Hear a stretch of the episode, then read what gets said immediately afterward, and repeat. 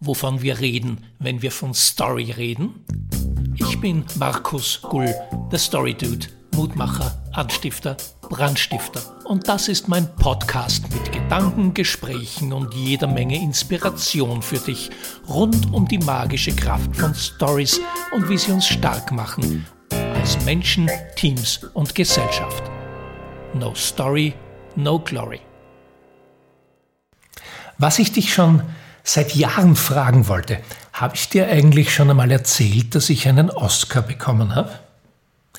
Ich habe ihn nicht in Hollywood bekommen, aber zuerst einmal herzlich willkommen bei der neuen Episode von No Story, No Glory, meinem Podcast über die magische Kraft von Stories und wie sie uns Kraft geben als Menschen, Teams und Gesellschaft. Also, die Geschichte von meiner Oscar-Verleihung äh, beginnt mit einer Rückblende um circa 20 Jahre. Außen Wien Tag. Es ist Frühling in Wien, die Sonne scheint. Es tut sich einiges am Morgen, Berufsverkehr, die Menschen auf der Straße schauen aneinander vorbei. Wir sind ja schließlich in Wien. Wir befinden uns an der Ecke Gumpendorfer Straße, Otto Bauer Gasse im 6. Wiener Gemeindebezirk. Und an dieser Ecke stehe ich. Ich habe gerade meine Tochter in den Kindergarten gebracht und gehe nach Hause, wo ich auch mein Arbeitsplätzchen habe und habe gerade vorher mit einem Freund telefoniert und wir haben so dieses Spiel gemacht, wer würde dich spielen, wenn dein Leben verfilmt würde. Und ähm, ich hatte drei Möglichkeiten, je nachdem, wer mehr bezahlt. Also einerseits wäre es David Strathern, dann käme noch in Frage Michael Douglas, aber selbstverständlich ganz oben auf der Liste stünde Al Pacino. Und ähm, dann die Frage, wovon würde der Film handeln? Und dann kam mir dort an dieser Ecke in den Sinn, dass Al Pacino mich natürlich hervorragend spielen würde und er würde auch nominiert werden für die Oscarverleihung ähm, und dann würden die Nominierten verlesen. Und plötzlich tatsächlich springt Al Pacino auf, denn er bekommt den Oscar dafür, dass er mich in der Verfilmung meines Lebens spielt. Den Oscar für die beste Nebenrolle. Actor in a Supporting Role. Und es schoss mir so in den Kopf, in, in die Gedanken hinein, in der Geschichte meines Lebens, würde ich eine Nebenrolle besetzen. Und gleichzeitig, ich weiß nicht, woher das kam, dachte ich mir, was läuft eigentlich verkehrt? Und es hob sich ein Schleier an der Ecke Gummendorfer Straße, Otto Bauer Gasse und machte ein Gefühl frei, das sich schon seit einiger Zeit mit mir herumtrug und das verdichtete sich zu einem dicken Knödel in meiner Gurgel.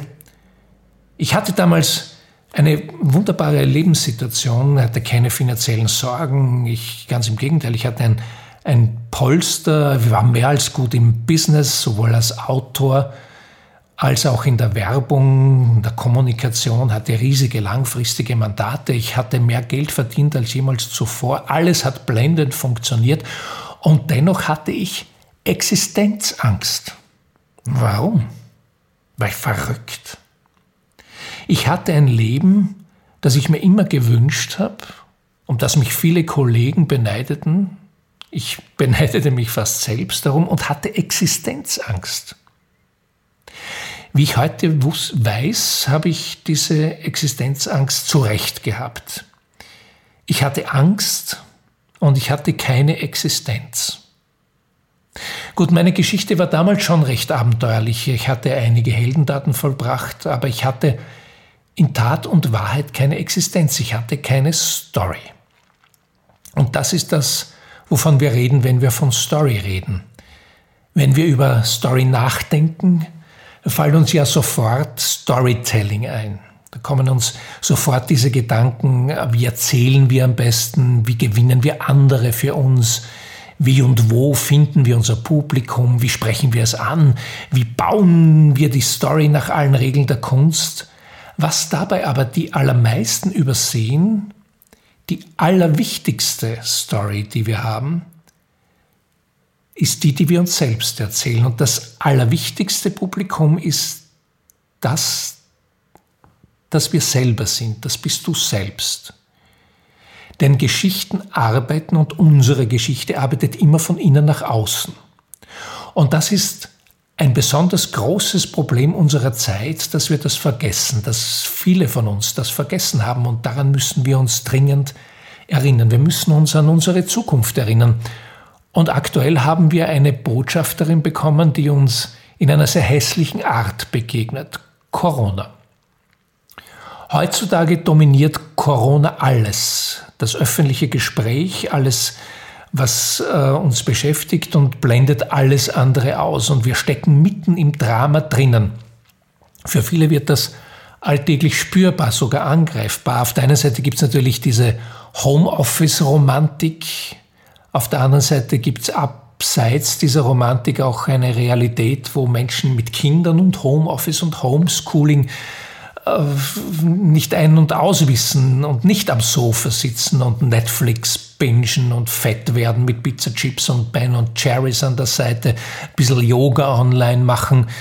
So sieht es in Instagram aus und wo manche stolz sind, seit einer Woche die Haare nicht gewaschen zu haben und Corona-Witze machen. Die Wahrheit ist, wir haben mehr Unsicherheit denn je in unserem Alltag, wobei Unsicherheit sowieso schon das dominierende Lebensgefühl vorher gewesen ist, bevor Corona ausgebrochen ist. Die digitale Transformation, die Umweltthematik, die Klimakrise gibt's immer noch, wurde nicht durch Corona ersetzt, sondern nur um Corona ergänzt. Diese vielen Fragen, die Zweifel, die Angst, die Ratlosigkeit.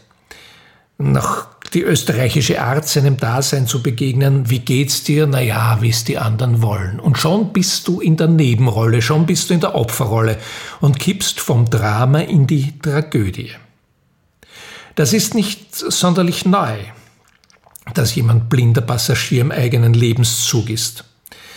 Denn es gibt Statistiken, wo 24 Prozent der Menschen bei ihrem Arbeitgeber bereits innerlich gekündigt haben und 61 Prozent der Menschen nur mehr Dienst nach Vorschrift machen und nur 15 Prozent eine emotionale Bindung zu ihrem Arbeitsplatz haben. Also 85 Prozent der Menschen fangen mit ihrem Arbeitsplatz, das ist immerhin die Zeit, wo sie die meiste die meiste Fläche ihres äh, wachen Lebens bespielen, in einer ja, Sinnlosigkeit. Und Corona zeigt uns, naja, diese Jobs sind vielleicht A doch nicht so schlecht und zeigt uns aber auch gleichzeitig mit diesem hohen Maß an Arbeitslosigkeit, das plötzlich über die Länder hereinschwappt, hereinspricht über die Menschen, was die digitale Transformation irgendwann einmal tun wird. Also das beschleunigt dieses Virus, wo viele gar nicht mehr arbeiten werden, weil diese Prozesse nicht mehr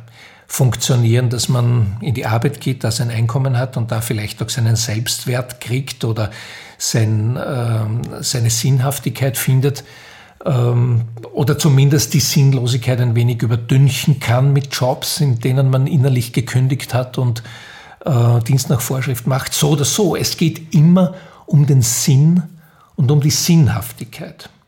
Es gibt Berufe, wo das sehr, sehr offensichtlich, zumindest an der Oberfläche offensichtlich ist, ob du Ärztin bist, ob du ein Unternehmen führst, wichtige Produkte für viele Menschen herstellst, ob du einen Arbeitsplatz hast, wo wichtige Dinge getan werden, zum Beispiel in der Lebensmittelherstellung arbeitest, vielleicht auch Lebensmittel herstellst die ähm, bio sind und, und sinnvoller sind als halt jetzt irgendwelche äh, lebensmittelchemischen Zusammensetzungen, die dann ähm, unter weiß nicht, Brot oder Wurst verkauft werden. Ähm, ja, und äh, es gibt dann natürlich auch noch die sogenannten einfachen Leute, die immer wieder angeführte Supermarktkassierin, die äh, Botendienste, die, das Hilfspersonal, die Leute, die jetzt den Laden am Rennen halten, die sogenannten systemrelevanten Berufe. Und es ist eigentlich auch interessant, dass Apothekensystem relevant sind, gleichzeitig auch Trafiken, aber Buchhandlungen nicht. Also die Frage, was nährt uns und was nähern wir, ist da gleich auch da. Aber es wäre auch gut, wenn man seinen Sinn nicht nur im Beruf findet obwohl man viel Zeit dort verbringt. Es geht ja beim Job nicht nur ums Außen, um das Niveau, um den um das Prestige, um den Arbeitgeber, den wir haben, was wir darin erkennen. Die, es geht um die Geschichte, die wir uns erzählen über diesen Job, egal wo wir arbeiten. Das ist bei allem so. Äh, die Geschichte, die wir uns erzählen, unsere eigene Story, die wir uns mit Werten als Bausteinen zusammensetzen, die Perspektive, den Fokus, den wir haben, die Bedeutung auf unsere Geschichte. So bekommen wir ein Bild von uns, von unserem Leben, von unserer Zukunft. So bekommen wir ein Weltbild, eine Weltanschauung.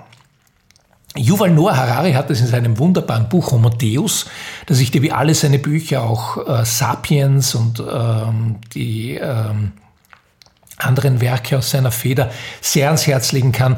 In diesem Buch Homo Deus schreibt er eine ganz interessante Passage. Jeder von uns, schreibt Yuval Noah Harari, jeder von uns verfügt über ein ausgeklügeltes System, das die meisten unserer Erlebnisse wegwirft, nur ein paar ausgewählte Exemplare behält, diese mit Stückchen aus Filmen, die wir gesehen haben, Romanen, die wir gelesen haben, Reden, die wir gehört haben und unseren eigenen Tagträumen vermengt und aus all diesem Wirrwarr eine scheinbar kohärente Geschichte darüber strickt, wer ich bin, woher ich komme und wohin ich gehe. Diese Geschichte sagt mir, was ich lieben, wenn ich hassen und was ich mit mir selbst anfangen soll. Diese Geschichte kann sogar zur Folge haben, dass ich mein Leben hingebe, wenn die Handlung es erfordert. Jeder hat dabei sein eigenes Genre. Manche leben eine Tragödie, andere bevölkern ein niemals endendes Glaubensdrama. Manche führen ihr Leben wie einen Actionfilm und nicht wenige agieren wie in einer Komödie. Aber letztlich sind es immer nur Geschichten. Hm. Der weiß Sachen, der Yuval Noah Harari. Warum ist das wichtig? Es geht um die sogenannte Neuroplastizität des Gehirns. Kurz gesagt und sehr unwissenschaftlich ausgedrückt von mir, das Gehirn wächst ewig und es wächst dadurch, womit wir es ernähren also zum Beispiel mit unseren Entscheidungen. Und nachdem wir emotional denken und Emotion, Emotionen Bilder erzeugen, ähm, wächst das Gehirn über die Bilder, die wir ihm als Nährstoffe geben. Und das tun wir die ganze Zeit, sogar wenn wir schlafen. Wenn du dich ähm, erinnerst an deinen letzten Traum, ähm, wird das wahrscheinlich ein großes Durcheinander gewesen sein, aber es war eine Geschichte und verschiedene Stürme von Bildern und das nährt unser Gehirn und in diese Richtung wächst unser Hirn aus unseren Erlebnissen, aus unseren Erfahrungen, aus den Traumata, aus den Emotionen, aus den Bildern, aus den Schreckensbildern oder aus den Freudenbildern. Und damit äh, wächst auch unser Verständnis, was uns glücklich macht. Und ähm, wir haben ja alle zwei Stories ähm, und wir haben auch zwei Glücke, zwei Glücks. Wir haben eine innere Story und eine äußere Story und wir haben ein inneres Glück und ein äußeres Glück. Und das äußere Glück, das sogenannte hedonistische Glück, das ähm, nähert sich vom Außen im Außen, das wird durch das Materielle und das, durch den Genuss, den Hedonismus genährt. Da entsteht dann auch sowas wie das hedonistische Hamsterrad, ne, dem wir uns täglich drehen, weil wir immer mehr wollen, ne, immer mehr Ben und Jerry's Eis beim Netflixen, im Homeoffice. Ähm, wir brauchen immer was Neues, ähm, weil wir im Vergleich auch mit anderen leben, was ja an sich schon die Quelle des Unglücks ist. Früher hat man, Siemens hatte, glaube ich, diesen Werbespruch vor vielen, vielen Jahren, der Vergleich macht sie sicher. Heute muss man sagen, der Vergleich macht sie unsicher. Nicht? Wenn man sich neue Jeans kauft und dann sieht man, ah, hätte ich mir vielleicht doch die und, da, und dann schüttet das System Dopamin aus, unser Glückshormon, und da werden wir süchtig, da wollen wir immer wieder neu. Und dann ähm, ähm, neu gefüttert sein und ähm, darüber definieren wir uns, wie kommen wir an, nicht? welchen Erfolg haben wir im Beruf, den man dann natürlich am Bankkonto messen kann oder an irgendeinem Jobtitel, welchen Erfolg haben wir beim anderen Geschlecht, wie viele Likes kriegen wir auf dieses Posting, ähm, wir brauchen immer was Größeres und wir brauchen immer mehr und immer öfter, damit unser Hedonismus entsprechend genährt wird. So würde dann aus der Zivilisation eine Zufilisation. Das ist wie Tyler Durden in Fight Club gesagt hat, wo wir uns Dinge kaufen mit Geld, ähm, das wir nicht haben, um Menschen zu beeindrucken, die wir nicht mögen. Das ist, so snacken wir uns durchs Leben. Füttern unser Ego hauptsächlich, das innen sitzt und von außen sich nährt und genährt wird und uns von innen dann auffrisst. Und die innere Story, die äh, die äußere Story, Entschuldigung, die äußere Story, die beschränkt sich auf die Handlung, genauso wie sich auch das äußere Glück, das hedonistische Glück auf das, was passiert, beschränkt. Das ist die äh, Geschichte, die dann im Storytelling stattfindet, was wir besser erzählen, besser verkaufen, origineller, spannender, interessanter, effektvoller als andere, damit wir im Vergleich bestehen. Und äh, äh, mich beschleicht dieses latente Gefühl, dass nicht nur ich allein, sondern viele andere auch mit ihrem imaginären Oscar in der Hand an der Ecke Gummendorfer Straße, Otto Bauer Gasse stehen in einer florierenden hedonistischen Existenz, im hedonistischen Glück, aber tatsächlich ganz tief drinnen etwas haben wie Existenzangst. Mir hat jemand einmal gesagt, dass Panikattacken unter anderem daher kommen, wenn jemand sein Leben nicht lebt. Ich habe damals gespürt, ich muss mein Leben ändern und habe das auch sehr profan gemacht. Ich dachte damals, ich muss einfach etwas anderes tun. Habe das auch gemacht. Allerdings, ich habe dasselbe wieder getan. Es hat nur anders ausgesehen. Ich habe das alles nicht verstanden. Ich habe so äh, den Satz von Robert Musil, wir irren vorwärts äh, lebendig gemacht, haben meine Irrfahrten begonnen. Ich war mein eigener Odysseus, meine eigene Odyssee habe ich dann begonnen mit Abenteuern, Bewährungsproben, Herausforderungen, immer wieder dieselben Fehler gemacht, nur halt in einer anderen Variante. Joseph Campbell hätte über mich nicht das Buch geschrieben, The Hero with a Thousand Faces, sondern Thousand Deppen with One Face und das wäre meines gewesen. Da waren so meine Irrfahrten auf der Suche nach einer anderen Form des hedonistischen Glücks. Das machen wir sehr, sehr oft. Wir drehen unser Hamsterrad einfach in eine andere Richtung und denken, jetzt haben wir einen anderen Weg genommen. Diese Geschichten hören sich dann auch im Rückspiegel immer gut an, am Lagerfeuer gut erzählt, sind spannend, lustig, Erlebnisse der dritten Art auch dabei, über Erfolg und Scheitern und Chaos und Wahnsinn und das war alles wahnsinnig, wahnsinnig aufregend. Was ich aber nicht wusste, so viel ich mich auch damals schon mit Story beschäftigt habe, mir fehlt die innere, mir fehlte die innere Story, die zweite, die eigentlich die erste ist. Es gibt nämlich nicht nur das hedonistische Glück, sondern auch das eudaimonische Glück. Das eudaimonische Glück, das ist äh, das, was eine gelungene Lebensführung bedeutet nach den Anforderungen und den Grundsätzen einer philosophischen Ethik und dann auch zu einem ausgeglichenen Gemütszustand führt. Platon und Aristoteles, die alten griechischen Philosophen, haben das als das höchste Gut angesehen.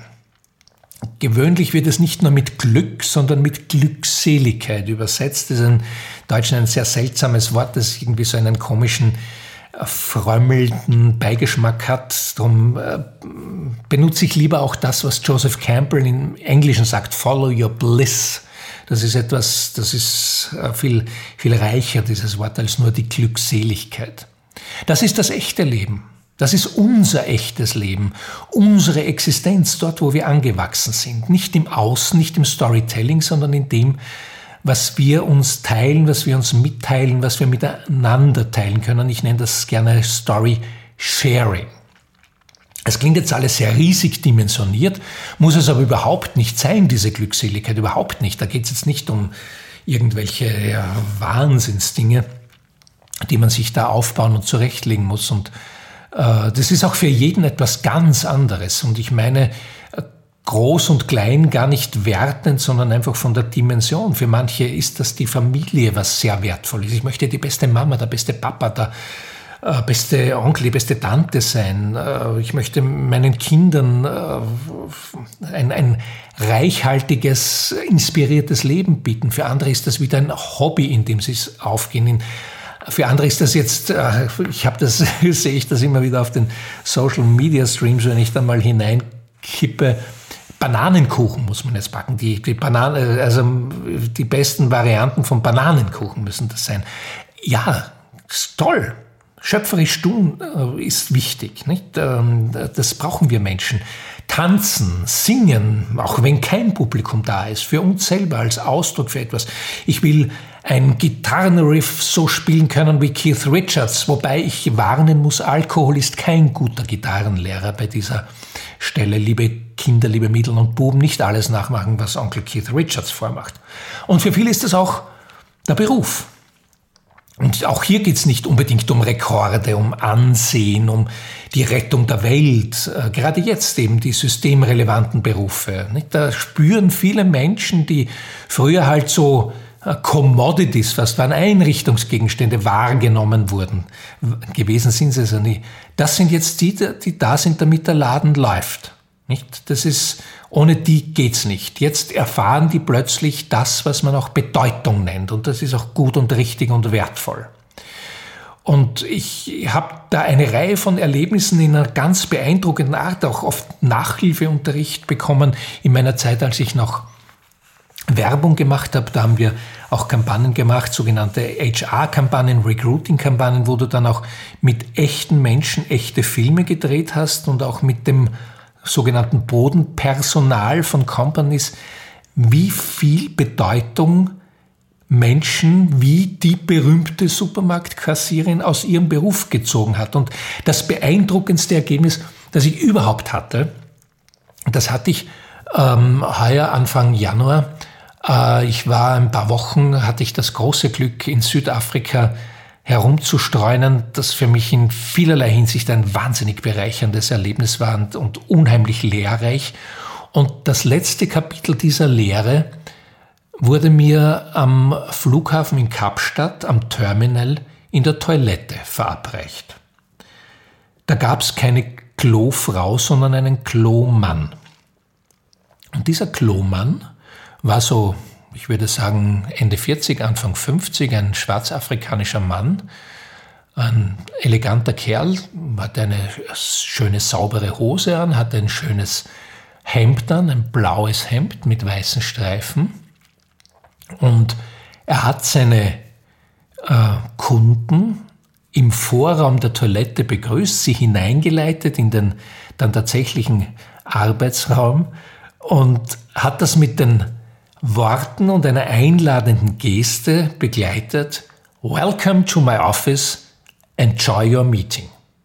Und das fand ich grandios. Erstens ist natürlich diese Art von Humor genau für mich gestrickt mit, einem, mit einer Prise Selbstironie, aber da war nicht nur Selbstironie drinnen, sondern da war auch Selbstwert drinnen. Dieser Mensch hat etwas verstanden, dass er nicht für den letzten Dreck von uns zuständig ist, sondern einen Beitrag zur Lebensqualität leistet. Denn diese Toilette war auch blitzessauber. Genauso wie dieser Mann ein blitzessauber, also wäre der jetzt Concierge irgendwo gewesen, wäre er nicht anders von seiner Gestalt und von seinem Auftritt äh, anzusehen gewesen, sondern er wusste, er leistet einen ganz wesentlichen Beitrag zu unserer Lebensqualität und jeder, der mal in so einer Toilette gewesen ist, in der dieser Mann nicht arbeitet und dann äh, denkt, um Gottes Willen, ich habe auch noch die Schuhe mit der Ledersohle an, der weiß, äh, wovon ich rede. Und das ist auch von Studien hinterlegt. Ich habe kürzlich von einer Studie, in einer Studie gelesen, da wurde Putzpersonal, Reinigungspersonal in einem Krankenhaus befragt und viele von diesen Menschen hatten Erschöpfungen, hatten Burnout und dann gab es Menschen, die hatten das Gegenteil davon. Die waren glückliche, erfüllte Menschen im selben Krankenhaus, in derselben Berufskategorie Reinigungspersonal.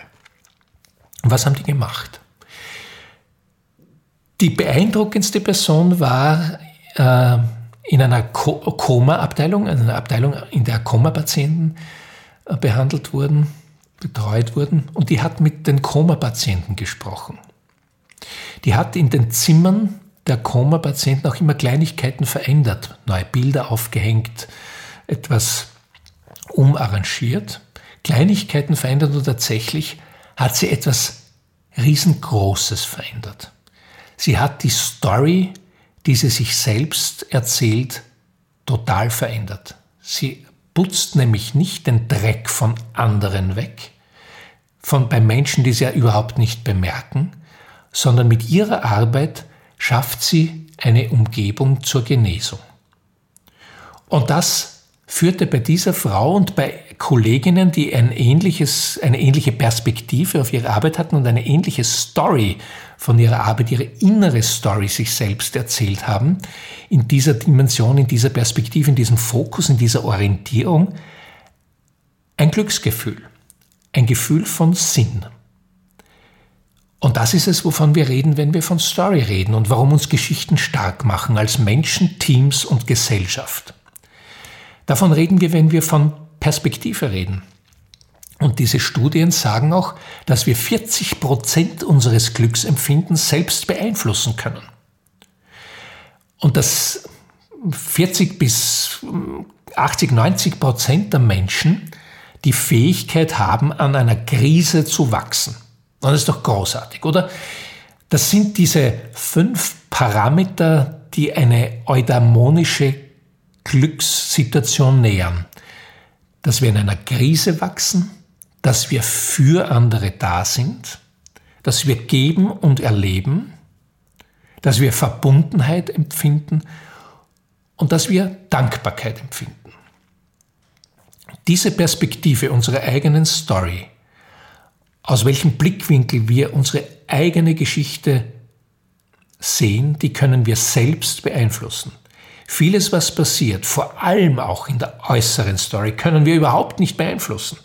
Da sind wir ja Einflüssen von außen immer wieder eingesetzt, wie unter anderem einem Coronavirus-Ausbruch. Aber wie wir damit umgehen, wie wir mit diesen Sachen umgehen, von innen heraus, das können wir beeinflussen. Ob wir uns erzählen, die Hoffnung stirbt zuletzt. Oder ob wir sagen, die Hoffnung lebt zuerst ob wir sagen, was macht diese Situation, diese Maßnahmen, diese, dieses Virus mit uns? Oder was machen wir damit? Was macht es vielleicht sogar für uns? Was machen wir daraus? Welches Bild haben wir? Mit welchen Farben malen wir es? Mit welchen Farben malen wir diese Schablone aus, die uns da das Schicksal, das Leben vor die Nase hält? Die Farben sind die Werte, die wir haben. Mit diesen Farben malen wir uns die Zukunft aus. Es geht um die Story, die innere Story, die uns treibt, in die Zukunft treibt. Und über die Zukunft gibt es einmal keine Fakten. Gibt es teilweise nicht einmal über die Gegenwart, wenn du in die Zeitung schaust oder irgendein Nachrichtenportal aufmachst, im, im Fernsehen nachschaust. Zukunft entsteht über Hoffnung, über die Hoffnung, dass es uns morgen besser gehen wird als heute und die Gewissheit, dass es auch so sein kann, weil wir diese Hoffnung lebendig machen. Das ist die Story von Hoffnung. Martin Luther King hat ja auch gesagt, I have a dream und nicht, er hat gesagt, ich habe ein 25-Punkte-Agenda-Programm und 72 PowerPoint-Slides. Folks. Es ist die Frage, ob wir uns erzählen, was macht die Situation mit uns, was macht sie für uns. Was machen wir damit? Was machen wir daraus? Wie machen wir das Beste daraus? Und das Beste daraus machen heißt nicht ein fauler Kompromiss, sondern wirklich das Beste daraus machen. Wenn wir heute in diesem allgemeinen Corona-Lärm hören, äh, wir können so nicht weitermachen, wir müssen unser Leben ändern, das war ein Signal, das war ein Hinweis, das stimmt natürlich total. Und das nächste Kapitel unserer Story die wir uns erzählen, das hat die Überschrift neue Normalität. Was werden wir da machen? Wie werden wir damit umgehen? Was werden wir uns da erzählen? Ähm, werden wir da unsere Bequemlichkeit in die Zukunft verlängern, äh, obwohl wir wissen, dass wir so nicht weitermachen können? Wie wird die globale Heldenreise der Menschheit da weitergehen? werden wir dann nach dem gemäßen Ende das Erkannte und Gelernte mit in die alte Welt nehmen und äh, mit in die sogenannte neue Normalität und dort etwas wirklich verändern und das Gelernte anwenden. Ich habe große Hoffnung, bin aber skeptisch. Naja, natürlich laufen viele Idioten herum, sieht man auch heute.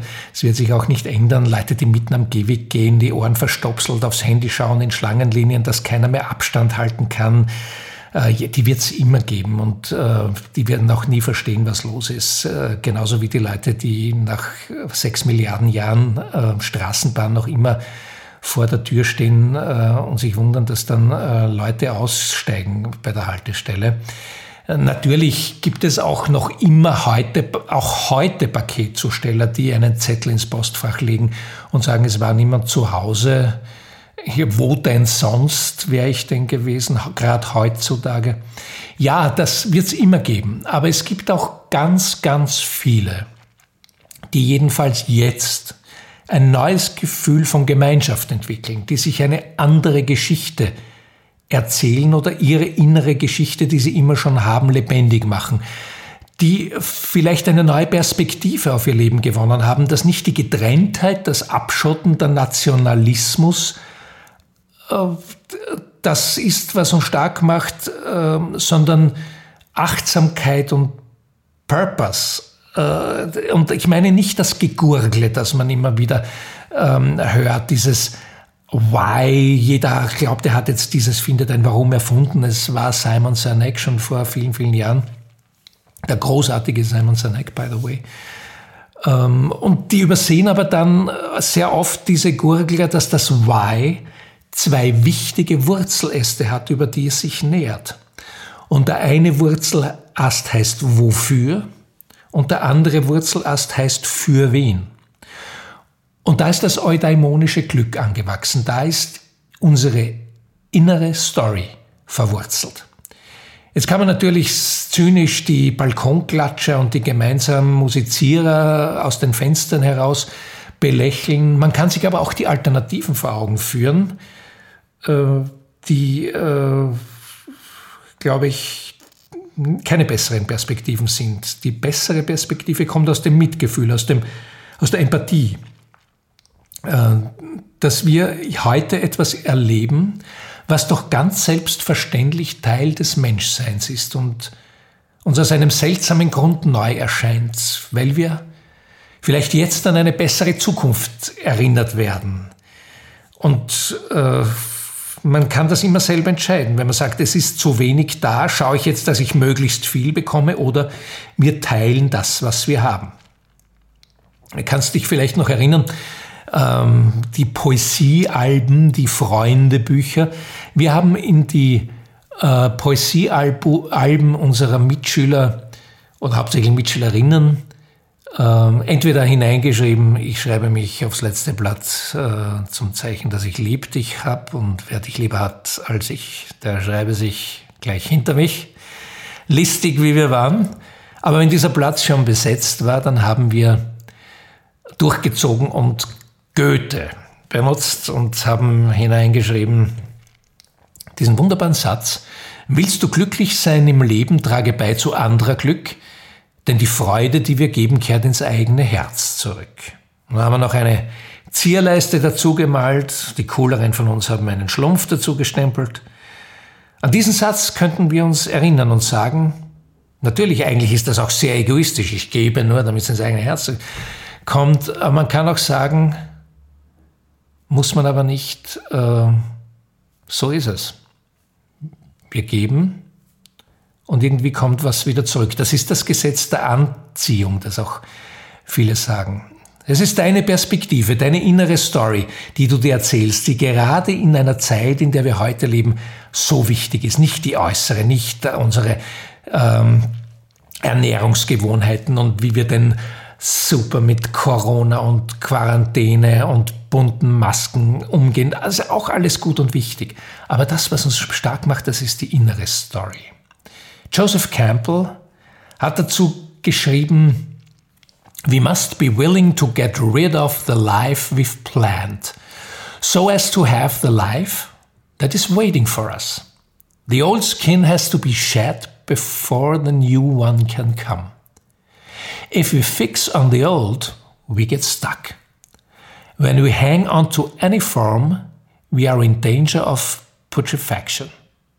Hell is life drying up.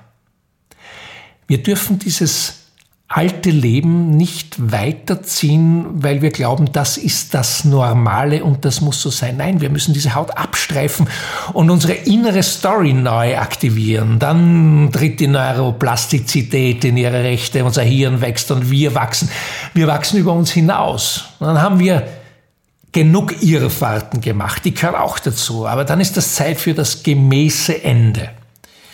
Dass wir das Gelernte zu einer neuen Perspektive bringen, dass uns das Gelernte zu einer neuen Perspektive verholfen hat. Und dann machen wir unsere gewohnte Welt in dieser wirklich neuen Normalität ein Stück größer und besser. Meine eigene Odyssee hat vor ein paar Jahren ihr Ziel erreicht.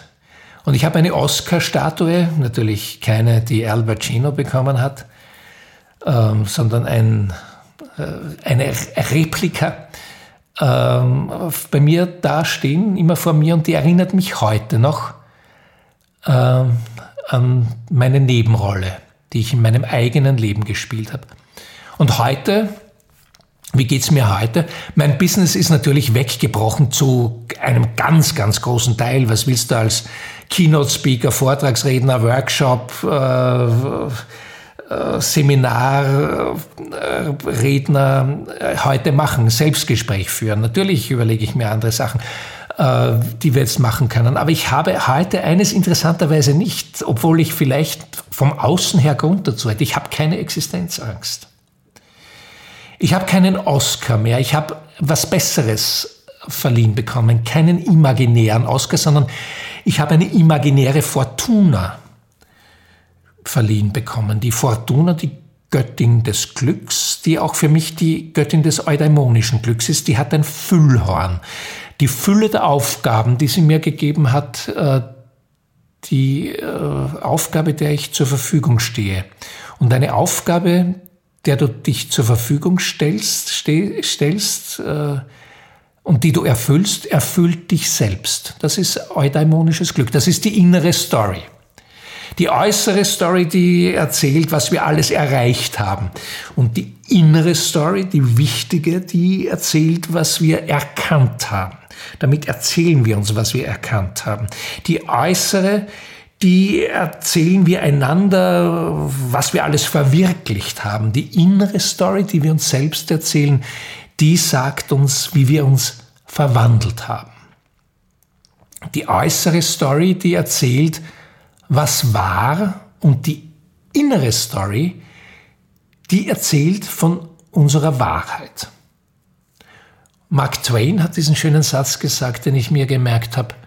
Die zwei wichtigsten Tage in unserem Leben sind der Tag, an dem wir geboren werden und der Tag, an dem wir erkennen, warum. Und wenn du dich jetzt fragst, wie du beginnen kannst, an der Krise zu wachsen, für andere Dasein, geben und erleben, Verbundenheit äh, zu spüren, Dankbarkeit äh, zu empfinden, dann ist genau das letzte dieser fünf Punkte ein sehr, sehr guter Ansatzpunkt, ein Dankbarkeitsjournal zu führen. Schreib dir jeden Tag drei Dinge auf, für die du dankbar warst. Und es müssen gar nicht riesengroße Dinge sein, sondern zum Beispiel heute, dass die Sonne scheint, dass dein Mann nicht geschnarcht hat, dass beim Conf-Call die Leitung und die Stimmung gut waren. Und wenn du dann anfängst, fallen dir plötzlich viele, viele, viele mehr an und plötzlich hast du eine Liste jeden Tag. Und es gibt auch eine wissenschaftliche Untersuchung, wenn du das nur zwei Wochen lang machst, wird der Effekt schon nachweisbar dass du ein anderes Glücksgefühl für das, was du hast, wo du stehst, wo du bist, empfindest und dass dein Hirn in eine richtige Richtung wächst, die dich stark macht über deine innere Story. Alles startet immer mit einem winzigen Schritt, der zum nächsten führt. Und bevor Al Pacino seinen Oscar bekommt über einen Film, der wirklich gedreht wurde, es war übrigens, weißt du natürlich, der Duft der Frauen scheint auf a Woman, Bevor Al Pacino seinen Oscar bekam, und dieser Film gedreht wurde, bevor hunderte Menschen Arbeit hatten und künstlerische Entfaltung spüren konnten, hat irgendwo ein kleiner Schritt stattgefunden, weil irgendwo irgendwann ein Mensch vor einem leeren Blatt Papier gesessen ist oder vor einem Bildschirm, der Cursor geblinkt hat. Und er hat geschrieben, meistens über seine innere Geschichte. Damit hat er sich selbst die Welt ein Stück weit erklärt hat äh, begonnen zu schreiben, Fade in, außen Wien. Das wäre doch ein guter Beginn einer inneren Story. Fade in, außen Wien, Gundorfer Straße, Ecke, Otto Bauer Gasse, Tag. Die Sonne scheint, es ist Frühling, es ist wenig Verkehr, einige wenige Menschen sind auf der Straße, die meisten tragen einen Mundschutz und lächeln einander zu. Ja, man muss neuerdings einander in die Augen sehen, um zu erkennen, wie Menschen empfinden. Man darf einander in die Augen sehen, denn der Mund ist verdeckt. Und dort an der Ecke Gundendorfer Straße, Otto Bauer Gasse stehst du. Im Off ertönt deine Stimme und du erzählst dir selbst, wofür ich heute dankbar bin. Zu einem Bilderbogen sehen wir große und kleine Begebenheiten und hören weiter die Off-Stimme und verstehen, das ist die Haupt- Darstellerin. Das bist du. Wäre das nicht ein brauchbarer Anfang für den Film über dein Leben hier und heute? Für das, wofür ein, worüber ein Film wirklich handelt? Über deine innere Story? Ich wäre dafür. Und dann sehen wir in einer nächsten Einstellung, wie du dein Dankbarkeitsjournal zur Hand nimmst, auf dessen Titelseite die Worte meiner Großmutter, der alten Story to Dead, zu lesen sind. No Story, no Glory.